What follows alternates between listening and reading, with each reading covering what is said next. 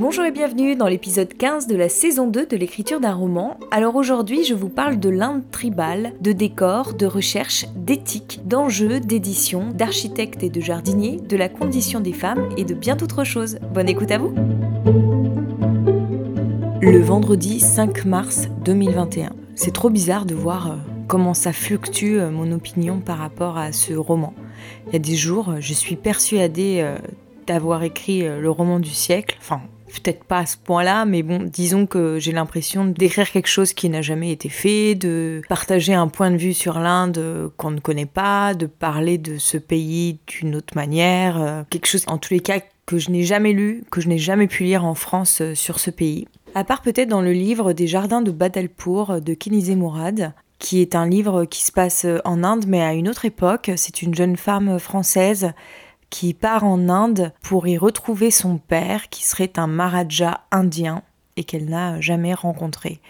Et donc elle parle un petit peu euh, de cette plongée dans cet autre univers. Et je trouve que la manière dont elle en parle, c'est beaucoup plus nuancé que la plupart des romans que j'ai pu lire euh, sur l'Inde euh, par ailleurs. Ce livre, ouais, c'est peut-être un de ceux dont, desquels je me rapproche le plus, quoi. Mais en même temps, elle, elle a une histoire de fou, ce qui n'est pas du tout mon cas. Autant il y a des jours où je me dis, Ouais, ouais, je tiens un truc, parce qu'elle, elle parle pas du tout de l'Inde des tribus. Elle évoque un... Non, elle évoque les petits villages, elle évoque pas l'Inde des tribus. Je ne connais aucun roman qui parle de l'Inde tribale. Hein. Là, franchement, à part les guides touristiques, euh, donc ce ne sont pas des romans, il y en a aucun qui se passe euh, dans les tribus. Donc ça, c'est quelque chose qu'il faut que j'explore, parce que c'est une des originalités de mon roman. Je pense aussi qu'il y a un autre souci, c'est que beaucoup de scènes se passent à l'intérieur d'hôtels. Alors ça fait partie des choses que je dois travailler euh, prochainement, une fois que j'aurai fini cette réécriture, c'est de voir un petit peu toutes les scènes qui se passent à l'intérieur d'un hôtel pour euh, les mettre à l'extérieur. Parce que par exemple, si je prends le livre Germinal de Zola, il parle de la vie des mineurs, et donc chaque chapitre se passe à un moment clé de la journée des mineurs. C'est-à-dire qu'au début, on arrive à la mine en pleine nuit, donc on découvre un petit peu les travailleurs de nuit, euh, ce lieu un peu euh, étrange, effrayant presque aussi, euh, un peu monstrueux qu'est la mine dans la nuit. Puis on va chez une famille de mineurs un matin au réveil, lorsqu'ils se lèvent très tôt avant d'aller au travail, donc on assiste au lever, donc on voit un petit peu les conditions dans lesquelles euh, ils vivent, ils dorment, ils mangent puis ils partent au travail. Ensuite, on assiste à la descente euh, dans la mine, la découverte de la mine. Puis on va aussi dans une famille de bourgeois à l'heure du petit déjeuner. Donc ça fait un, espèce de contraste avec euh, le déjeuner chez les pauvres auquel on vient juste d'assister. Et en fait, voilà, toutes ces scènes, son histoire, parce qu'il a vraiment une histoire hein, euh, très très bien construite, son intrigue évolue dans différents décors, différents lieux qui lui permettent de planter un contexte. Et ça, je pense que je le fais pas très très bien dans mon roman. Bon, ça, c'est lié au fait que ça s'inspire de ce que j'ai vécu. Du coup, j'ai du mal à parler de choses que je ne connais pas. Parce que je suis pas sur place pour aller vérifier si c'est juste ou pas ce que je dis. Aujourd'hui, si je devais retourner en Inde, j'aimerais vivre au sein d'un village tribal et observer comment ils vivent euh, au quotidien. À quelle heure ils se lèvent, qu'est-ce qu'ils font le matin, alors j'ai des petites pistes là-dessus parce que j'ai vu des choses, j'ai assisté à, certaines choses, mais si peu parce que j'avais pas le droit de vivre chez l'habitant à cause des mouvements terroristes. Enfin, je parle toujours de mouvements terroristes, mais en fait c'est le gouvernement qui les a classés comme ça. Hein.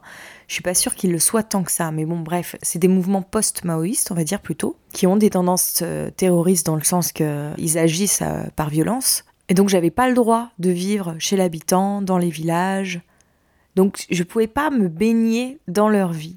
Donc j'en connais que des bribes. Ça peut pas du tout être aussi détaillé que euh, le roman de Zola. C'est un livre que j'aurais dû écrire en Inde quand j'étais sur place. Parce que dès que j'ai besoin d'une information, bah, il suffit que j'aille voir et puis euh, j'observe.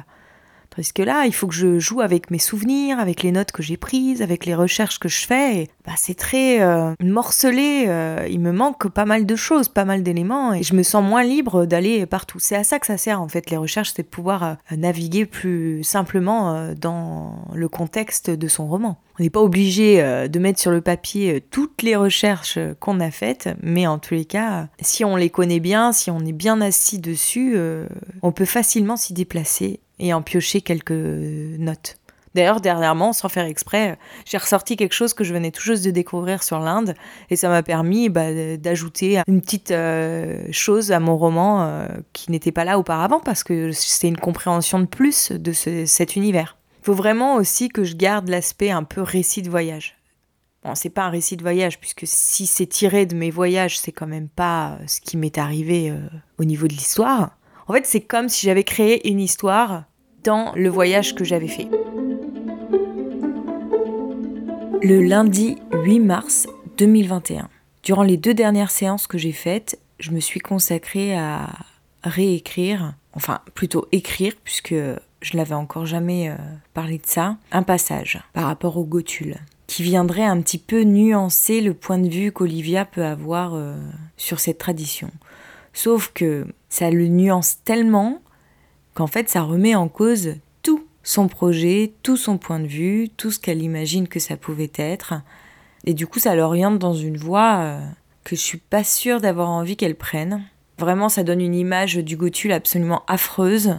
Et d'un côté, je me dis que ça serait bien d'en parler parce que c'est une euh, réalité, mais c'est une réalité tellement rare en fait. C'est des choses qui se sont passées certaines fois, mais de manière très sporadique et exceptionnelle que euh, j'ai peur que si j'en parle un tout petit peu, ça remette en cause toute la vision qu'on peut avoir du Gothul. Et puis de ne pas en parler, euh, éthiquement, ça me pose un problème parce que je sais qu'il y a des choses comme ça qui sont passées. Donc je euh, je sais pas trop quoi faire avec ça. Donc là, j'ai écrit ces passages-là. Je ne sais pas encore si je vais les introduire ou pas dans le roman. Je vais réfléchir là-dessus demain. Et puis, dans le doute, pour l'instant, je vais les laisser de côté et je vais voir un petit peu euh, si tel quel euh, le roman me convient ou pas. Ou si ça peut être bien quand même de rajouter euh, tout cet aspect-là un peu plus sombre de la tradition.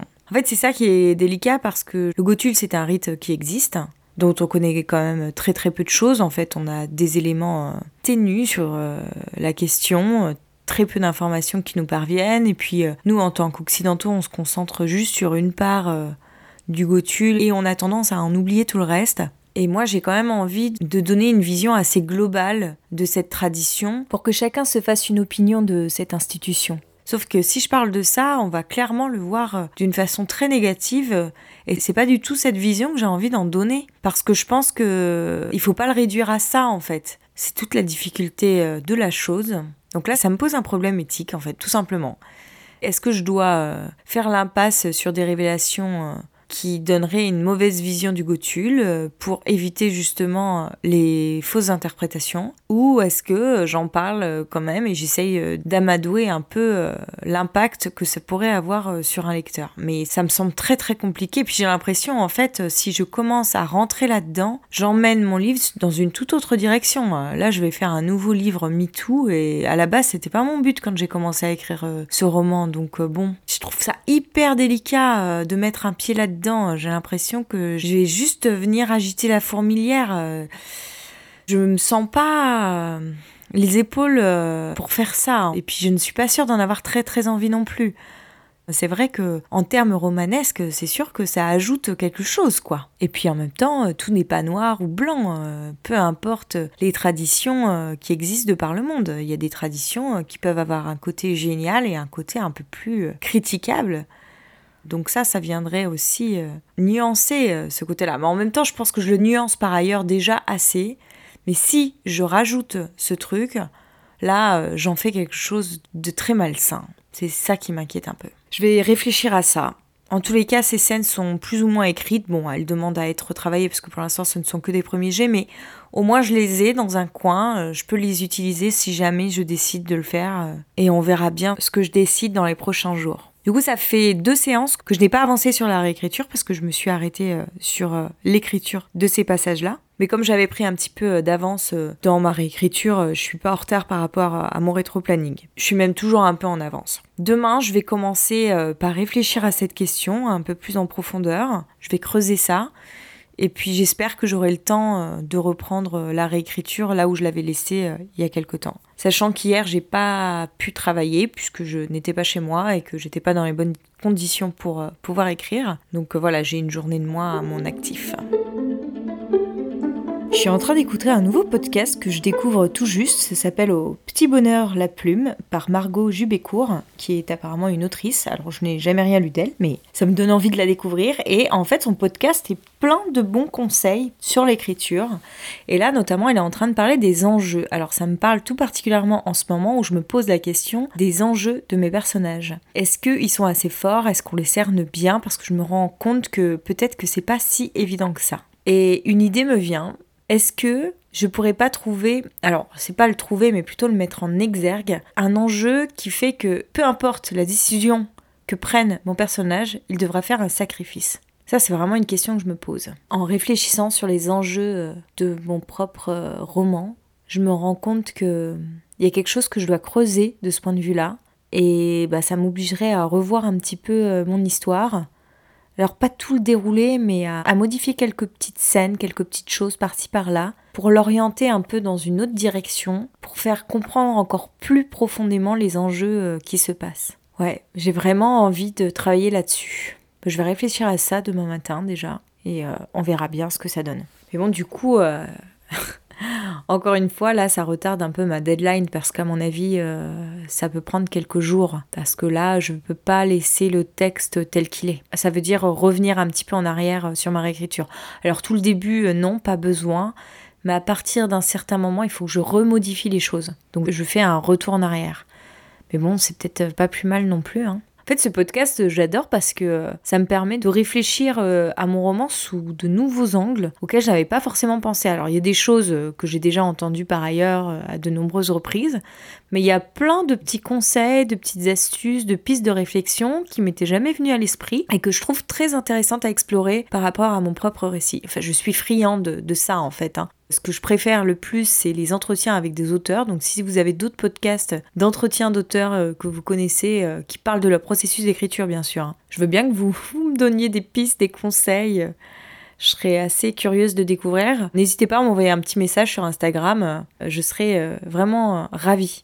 Et c'est aussi pour ça que moi je vous partage beaucoup mes ressources parce que je pense qu'il n'y a pas assez de ressources en fait autour de l'écriture. Pas encore en tous les cas. Je suis en train de faire le dérochage de mon podcast et à chaque fois que je fais ça, j'ai trop envie de me remettre à écrire. Sauf que voilà, je suis en pleine journée et que euh, j'ai dix mille autres choses à faire et que ce n'est plus le moment d'écrire. Et à nouveau, je suis frustrée en me disant que mes séances du matin euh, ne sont pas suffisantes pour avancer euh, au rythme que j'aimerais sur mon roman. Peut-être qu'il faudrait que je me refasse une petite semaine où je ne fais que ça, l'écriture de mon roman. Je pourrais peut-être des fois me faire une petite semaine par-ci, une petite semaine par-là, juste sur l'écriture. Bon, c'est pas cette semaine que ça pourra se faire parce que j'ai plein de choses à régler, mais euh, faut que je réfléchisse à ça. Remettre une semaine complète de travail autour de mon roman. Ce sera un peu mes semaines de vacances.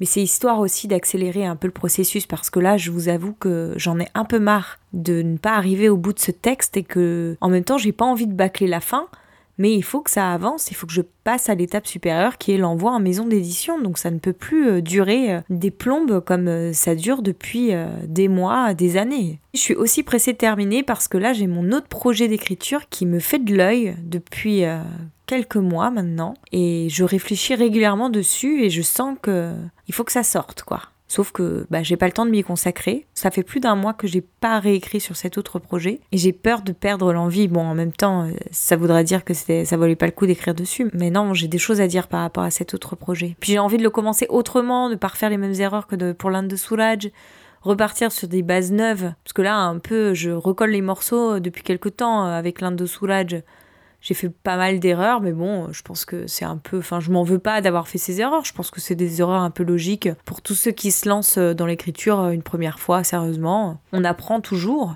Puis bah peut-être qu'on apprend beaucoup plus lors d'un premier roman parce qu'on n'a jamais fait ça sérieusement auparavant. Et donc euh, on tombe sur toutes les choses. Euh, enfin voilà, chacun a ses travers qui lui sont propres. On peut pas forcément tout régler pour ce premier roman. Mais par contre, le mener jusqu'au bout permet euh, d'appréhender euh, l'exercice dans sa globalité. C'est ça qui est intéressant. Je crois que je vous ai jamais parlé de ça.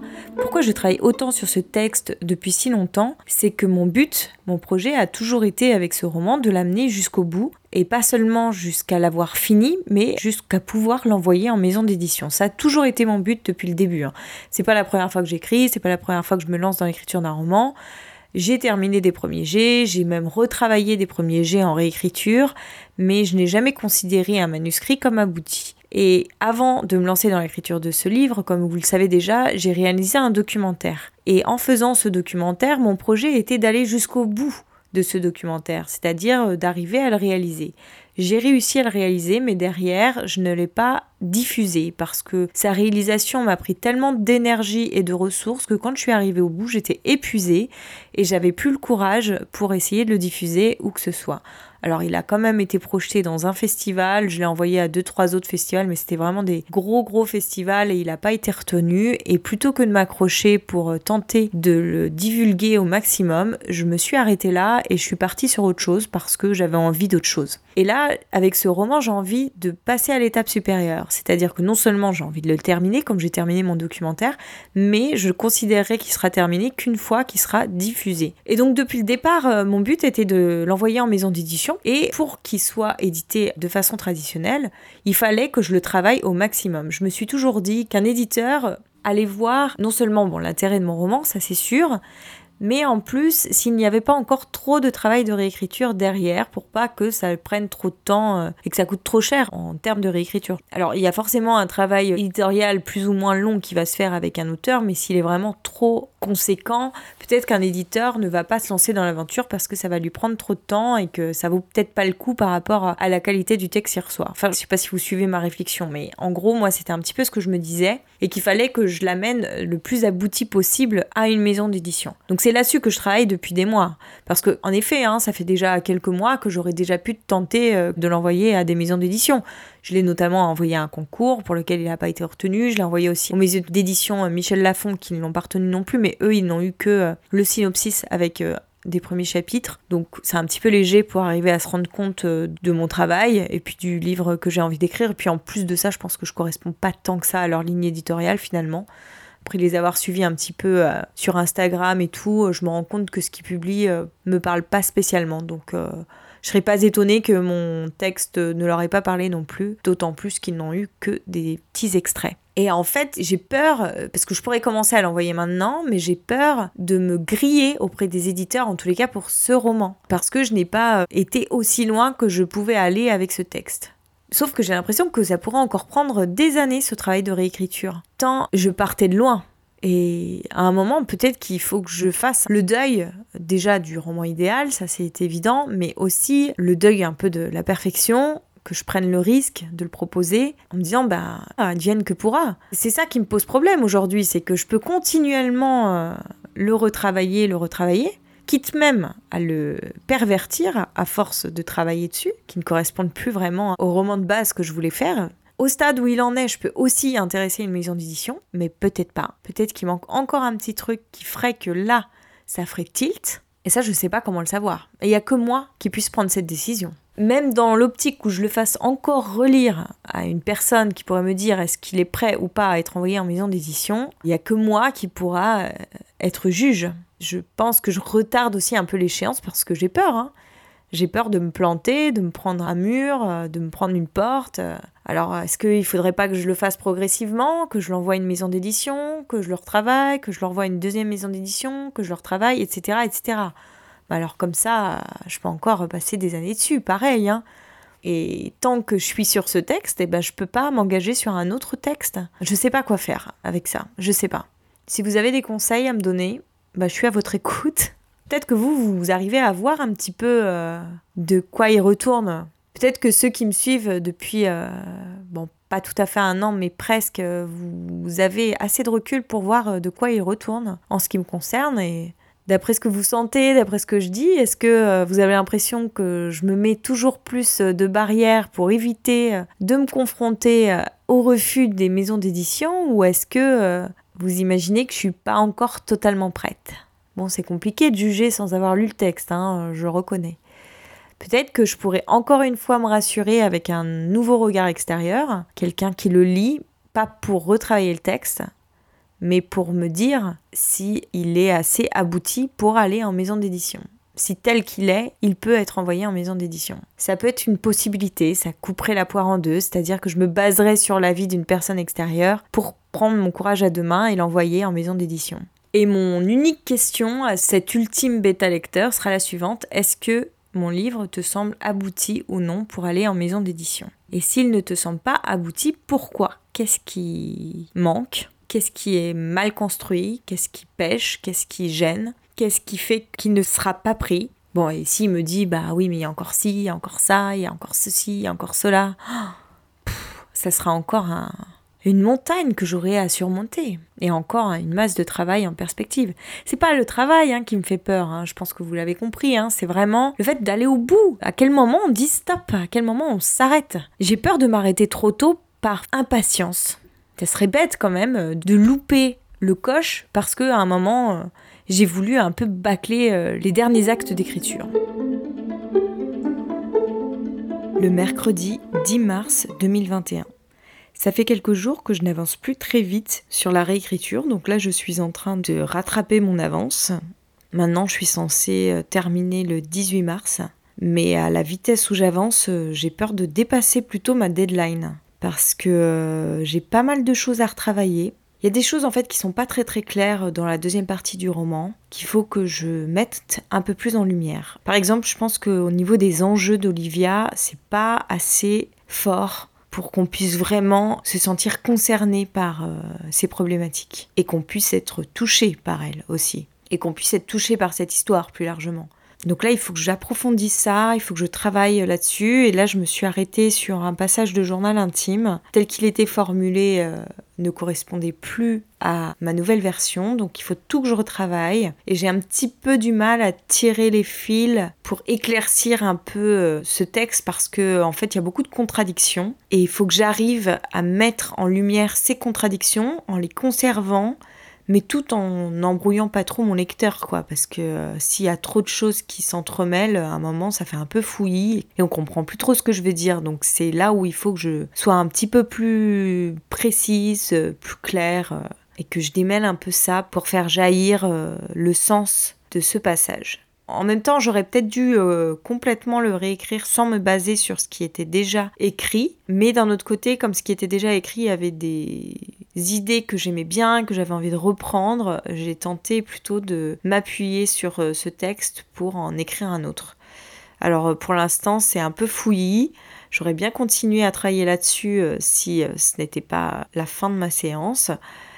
Je reprendrai là-dessus demain en espérant pouvoir amener ce texte sous son jour le plus clair et pouvoir l'intégrer à mon manuscrit et poursuivre ce travail de réécriture de manière un peu plus rapide. Mais genre aujourd'hui j'ai travaillé euh, sur une page quoi. Il faut dire aussi que j'ai relu le passage de la veille parce que je voulais voir en fait le lien qui existait entre les deux passages, celui sur lequel j'ai commencé à travailler ce matin et celui de la veille. Il y a vraiment un lien de cause à effet et l'un ne va pas sans l'autre et j'avais besoin de me replonger dans l'ambiance euh, du passage d'avant pour écrire celui d'après. Donc ouais, évidemment, cette relecture euh, m'a perdu un peu de temps, mais j'étais un petit peu obligée euh, d'en passer par là. Alors j'espère que demain j'aurai pas besoin de tout relire encore une fois parce que sinon ça va encore me prendre pas mal de temps. Mais bon, en même temps, euh, s'il y a besoin, je sais ce que je ferai. Je pense qu'à la fin de cette réécriture, je vais devoir reprendre mon texte sur sa deuxième moitié, parce qu'à mon avis, il est encore un petit peu bancal dans sa deuxième moitié. Le début est très clair, maintenant je pense qu'il n'y a plus besoin de le modifier dans sa structure et dans sa forme. Maintenant, il faut plutôt que je fasse de la dentelle, mais par contre, sur la seconde moitié, c'est pas encore ça. Hein. Il y a vraiment des choses qui sont un peu fouillis, un peu brouillons, euh, un peu euh, bancales, qu'il faut que j'arrive à lisser un peu parce que là, euh, ça tient pas debout comme ça. Donc ouais, avant de me réattaquer à la relecture de tout le texte, je pense que je vais quand même devoir reprendre la deuxième partie, donc ça va encore retarder la préparation de l'envoi en maison d'édition. Et alors par rapport à cet envoi, je me pose 10 000 questions, comme vous pouvez vous en douter. À qui je l'envoie en premier? Est-ce que je fais un essai avec une première maison d'édition? Et dans ces cas-là, laquelle je choisis? J'ai bien envie de choisir celle qui me tente le plus, mais en fait, il n'y en a pas vraiment qui me tentent le plus. Elles ont toutes leurs qualités et leurs défauts.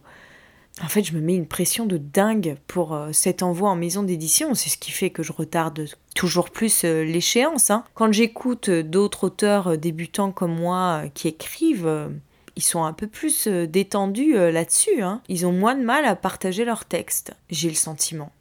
Alors que moi, je me tétanise, je me bloque totalement et je trouve toujours des trucs à retravailler plutôt que d'envoyer mon texte en maison d'édition, de prendre ce risque-là.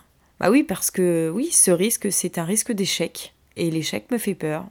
Et donc je m'en protège, je m'en préserve en retardant l'échéance. Ce qui ne va pas régler le problème, hein. je sais qu'un jour ou l'autre, je vais devoir m'y confronter. En fait, j'attends un petit peu, je pense aussi, de cette première sérieuse tentative d'écriture, un résultat. Et ça, je pense que c'est pas un bon postulat de départ. C'est sûr que même si ça ne donne rien au final, qu'il n'y a pas de publication euh, derrière, j'aurais de toute façon appris énormément et j'aurais sans doute plus de facilité à écrire un prochain roman euh, derrière. Ça, euh, je pense que c'est sûr. Mais me relancer dans un projet avec autant d'énergie que j'ai dépensé pour ce projet-là, sans être sûr de pouvoir obtenir un résultat, c'est là où je trouve que c'est compliqué. Quand on met toute son énergie à un projet, il faut quand même euh, qu'il y ait quelque chose au bout. Euh. S'il n'y a jamais rien, à un moment, ça décourage un peu, euh, mine de rien. C'est ce qui m'est arrivé avec mon documentaire. Hein. J'ai tellement dépensé d'énergie à le faire qu'à la fin j'étais épuisée, j'avais plus aucune once de niaque pour tenter de le diffuser, j'avais envie de passer à autre chose. Et là avec ce texte, j'ai pas envie de le remettre au fond d'un tiroir avec tout le travail que j'ai fait. On parle souvent de différents types d'organisations en écriture. On dit qu'il y a les architectes d'un côté et les jardiniers de l'autre. Moi, je me classerais plutôt euh, dans la catégorie des jardiniers, mais je dirais même plutôt dans la catégorie des aventuriers. Parce que non seulement je ne sais pas où je vais, j'aime pas savoir où je vais, mais en plus je ne sais même pas quelles sont les graines que je plante. Et donc du coup, ça ressemblerait plutôt à un voyageur qui part à l'aventure, euh, un sac sur le dos et qui verra bien où c'est pas le mène. Et moi, c'est un petit peu comme ça que je fonctionne. Par ailleurs, j'ai toujours pensé que quand on se lançait dans l'écriture d'un roman, c'était bien de connaître la fin au préalable. Si on ne savait rien de tout ce qui se passait dans l'histoire, d'avoir une fin, ça permettait d'aller dans une direction. Et ça, c'est ce qui m'a posé beaucoup de problèmes avec l'Inde de Souraj au départ parce que euh, je n'avais pas de fin. Je me triturais la tête pour savoir quelle pourrait être ma fin. Parce que si je me basais que sur mon histoire, la fin n'avait pas grand intérêt, quoi. Ça aurait fait, euh, voilà, Olivia euh, termine son voyage et rentre en France. Oui, wouhou, super. Donc j'avais envie de quelque chose d'un peu plus romanesque. Et je n'avais pas d'idée. Et pendant très longtemps, j'ai cherché jusqu'à ce que je trouve un élément euh, romanesque qui m'a permis d'écrire une nouvelle fin beaucoup plus intéressante d'un point de vue dramaturgique, et puis c'est cette fin qui vient de changer. Et c'est vrai que je pense qu'on peut être euh, jardinier, aventurier, enfin tout ce qu'on veut, peu importe le nom qu'on lui donne, à condition quand même d'avoir une ligne de fuite, un but. En fait, on dit souvent que c'est bien quand on commence une histoire euh, d'avoir la fin en tête. Et je comprends tout à fait, puisque comme ça, tout tend dans cette direction. Et je pense que si je me suis beaucoup perdue en route, c'est justement parce que je n'avais pas cette fin. Pendant très longtemps, j'ai piétiné un peu euh, dans toutes les directions parce que je n'avais pas ma fin. Alors j'avais si, j'avais écrit un truc au départ, mais c'était, mais alors... C'était euh, un happy end, tout ce qu'il y a de plus banal, bateau, et peut-être un petit peu tiré par les cheveux. J'aimais pas du tout ça. J'étais pas hyper contente de moi. Donc ouais, c'est vrai que c'est quelque chose dont je vous ai jamais parlé, mais je me suis beaucoup pris la tête sur la fin euh, au tout début de mon roman. Je sens que mon prochain projet d'écriture, que j'ai intitulé de manière provisoire et c'est comique sur les hommes de ma vie, me pousse à sortir de moi. C'est vraiment assez euh, flagrant, j'y pense tout le temps. Dès que j'écoute euh, une interview, j'y repense. Par rapport au sujet qui m'intéresse, c'est ce texte qui ressurgit au premier plan, dans lequel j'ai envie de me replonger et dans lequel je ne peux pas me replonger, à part si j'abandonnais l'Inde de Soulage, ce que je ne veux pas non plus. Il faut d'abord que je finisse ce projet avant d'en entamer un second. Bon, évidemment, si je vivais de l'écriture, je pourrais me permettre, sauf que ce n'est pas le cas, donc euh, je suis bien obligée euh, d'attendre, d'avoir euh, du temps qui se libère pour ce second texte. J'ai envie d'écrire quelque chose autour de la place des femmes comment trouver sa place en tant que femme dans une société patriarcale. Même si elle est en train de changer cette société, elle est quand même encore très imprégnée du patriarcat et tout n'a pas changé. Donc ça, c'est vraiment, ça serait euh, le but de ce roman. Je pense que j'ai aussi envie de l'écrire parce que j'aimerais comprendre comment si j'avais une fille, je l'élèverais pour lui apprendre à se positionner. C'est pour ça que j'ai envie d'écrire ce texte aussi. Alors encore une fois, j'ai envie que ça soit une fiction. Peut-être très inspirée de ma vie, mais j'ai pas envie euh, d'étaler ma vie au grand jour parce que là n'est pas l'intérêt. Par contre, euh, je peux m'en inspirer très fortement puisque moi, il y a des choses que j'ai vécues qui peuvent servir ce propos. Je pense que c'est pour ça que j'ai envie d'écrire ce texte parce que la condition de la femme dans le monde me questionne. Je pense que mon voyage en Inde a un peu réveillé ce sujet-là en moi parce que la condition des femmes en Inde est quand même assez dramatique, même si euh, tout ce qu'on entend en France, euh, c'est très peu nuancé.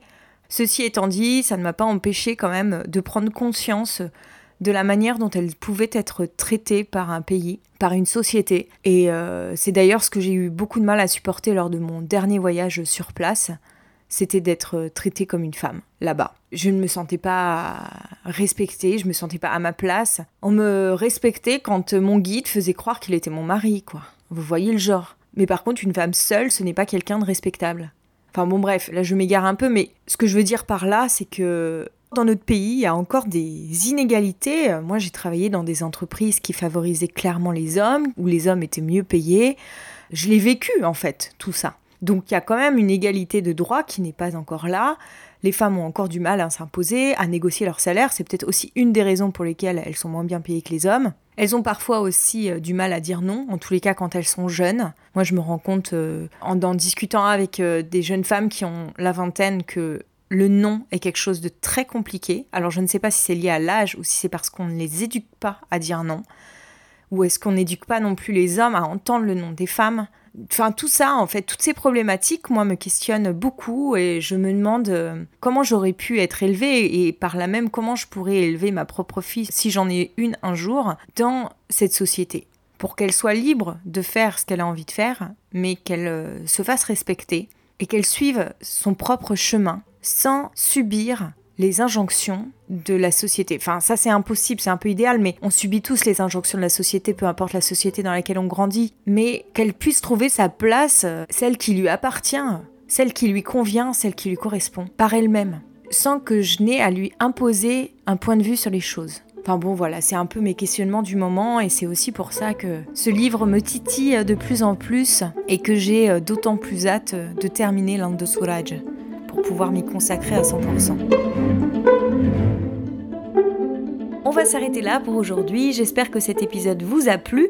Si c'est le cas, on se retrouve dès vendredi prochain. En attendant, je vous annonce qu'une nouvelle vidéo sera en ligne ce samedi dès 14h sur ma chaîne YouTube Aurélia se raconte, où je vous ferai la chronique d'une saga de fantasy que j'ai lue récemment. À vous de deviner de laquelle il s'agit. Si vous avez des conseils ou des réflexions à partager avec moi, n'hésitez pas à venir me retrouver sur Instagram at Aurélia Horner. Merci beaucoup en tous les cas pour votre écoute et à très bientôt. Thank you